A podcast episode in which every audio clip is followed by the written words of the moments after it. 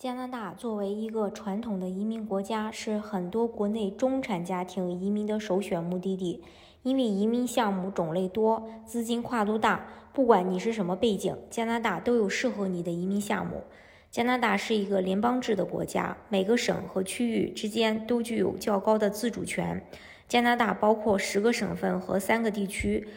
除了魁北克是没有省提名，其他省都有省提名项目。而走省提名项目拿到永居身份的人，部分省份需要申请人先拿工签登陆加拿大，在参与提名的那个省居住、工作和生活。等到拿到永居卡以后，才可以随意搬迁。有的省份是不需要先拿工签登陆的。每个省提名计划是根据各个省，特别是中小省份及东部海洋省份不同的劳动力需求，提供灵活的方式吸引所需的新移民。不少无法达到联邦项目要求的申请人，却是省提名 PNP 最欢迎的人才之一。加拿大省提名可以说是目前普通人移民加拿大的最适合的途径，门槛相对较低。除了创业类项目，其余类型都非常注重申请人是否有工作经验，雇主 offer 也就成了移民群体的必备项。移民局既要审核申请人，也要审核雇主情况，尤其是在疫情期间的运营状况。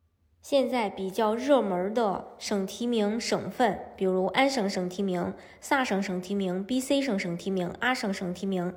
呃，再就是省提名的企业家移民，我们也叫做商业投资移民，主要是要求企业家投资一笔资金到具体的省份，通过购买当地政府背书的基金或其他的产品，或者是呃投资一个企业，从而拿到身份。企业家移民最大的难点在于，所有的资金都要完税。近年来，由于申请量巨大，加拿大对公司运营情况有了具体的要求。申请人由主动投资转为被动投资，好处是省时省力；不好的地方就是投资偏远省份，想要通过移民项目发大财的愿望几乎不可能实现。除了省提名的移民项目以外，还有联邦的移民，比如联邦技术移民，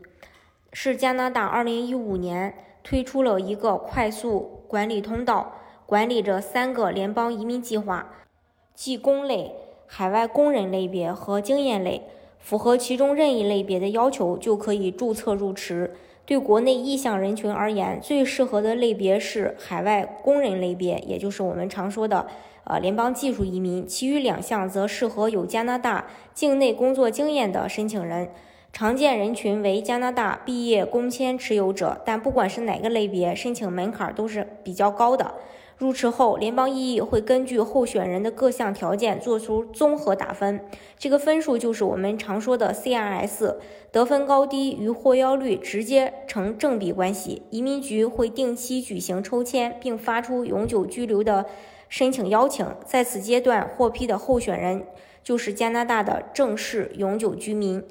除此之外，还有联邦自雇移民。自雇移民对申请人没有年龄、语言、学历的要求，也无需投资和资产证明。同时，审批快，费用低，政策稳定，没有居住地限制，一步到位拿枫叶卡。联邦自雇移民主要是吸引文化艺术、体育领域下的优秀自雇人士。最后跟大家分享的一个项目是联邦创业移民，是加拿大2013年4月1日发布的试点项目，为期五年，在2018年的时候成为永久的项目。这个项目的目的是为了吸引具有创新精神的外国企业家，为加拿大的经济和行业发展做出新的贡献，创造就业机会。联邦创业移民的名额有限制，对申请人的个税资金来源没有要求，只要提供足够的安家费即可。另外，申请人还需要具备雅思五分的成绩以及一定的创新想法。这是一个一步到位拿永居的项目。在永居审理期间，